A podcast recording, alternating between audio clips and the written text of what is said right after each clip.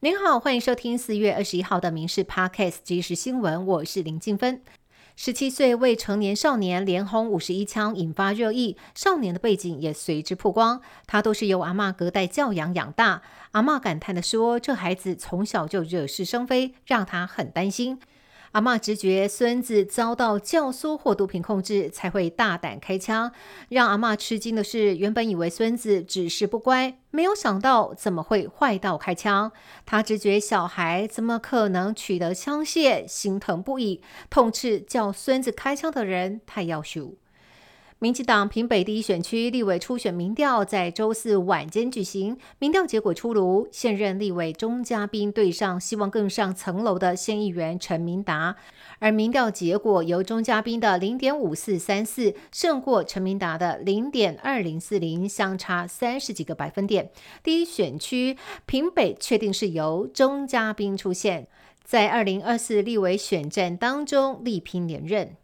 今年十一月，IPAC 领袖会议将由美国主办，在旧金山举行。美国二十一位众议员联名写信给国务卿布林肯，呼吁政府力邀总统蔡英文参加，获得会员国公平待遇。因为台湾在亚太区扮演关键角色，包含经贸、半导体和区域和平稳定。尤其在四月初蔡麦会之后，更应该持续深化台美友谊。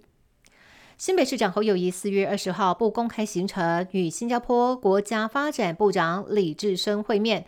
他今天上午仍旧没有公开活动，一直到下午两点才现身新加坡创新机。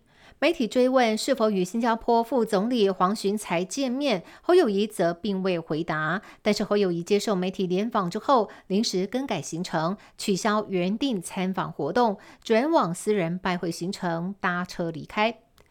大甲镇南宫妈祖今天晚上起驾，昨天晚上举行妈祖之光晚会，董事长严清标压轴致辞。严清标三年前曾经进行换肝手术，日前回高雄长庚住一般病房做例行性的检查。为了妈祖绕境活动，向医生请假。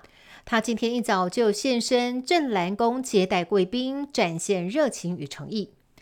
八大公股行库征才开跑，其中以台企营规模最大，一共要找八百人，更比去年大增了大约三成。华南银行全年规划征七百八十人居次，第三名则是彰化银行，合计八大行库一共要找大约四千名人才，创近年来规模之冠。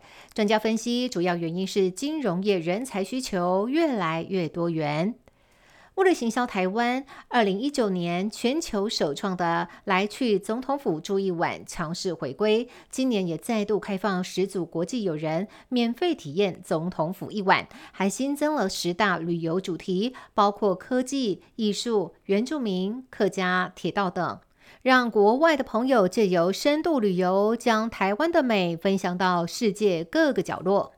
Netflix 独家影集《谁是被害者》第一季成功以悬疑的剧情、专业的办案与见识过程及演员们精湛的演技席卷亚太观众。将续拍第二季消息释出之后，也不断备受关注。今天剧组宣布第二季终于正式开拍，集结原班人马，金牌监制曾汉贤、制作人汤生荣、徐国伦、导演庄寻维，还有陈冠仲。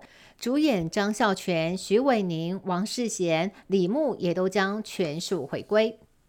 日本今年迎来比往年更温暖的冬季与春季，连带导致关东群马一带积雪量明显减少。其中群马县一带二十一号上午气温更是来到了二十八点五度，宛如进入夏季的高温。但不同于往年的气候，恐将对日本水情带来大影响。群马县的藤原水坝是关东地区重要的供水来源之一。虽然四月下旬的时候储水量还有大约百分之六十五，假使未来梅雨季降雨量又不够，关东地区供水势必拉起警报。因为苏丹内战战火持续延烧，目前美日等国都在研拟如何将自家国民撤出苏丹。其中，日本自卫队宣布，今天下午派遣一架 C 一三零运输机飞往临近苏丹的吉布地待命。前自卫队官员分析，由于苏丹当地战火激烈，这一次恐怕将会是日本最困难的一次撤侨任务。以上新闻由民事新闻部直播，感谢您的收听。